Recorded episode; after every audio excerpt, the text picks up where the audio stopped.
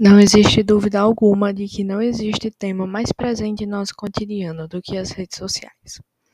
As redes sociais podem ser definidas muitas vezes como a narrativa editada na qual nós somos os diretores. Rita Van Hunt.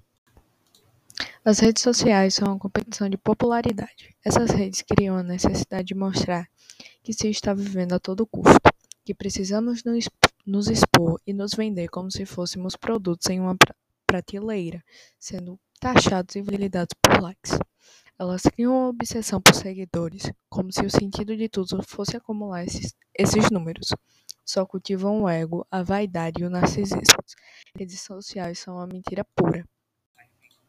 Durante a pandemia, muita gente está passando mais tempo nas redes sociais. Coincidentemente, coincidência ou não, os casos de depressão aumentaram eminentemente, principalmente entre os adolescentes, que são os mais conectados.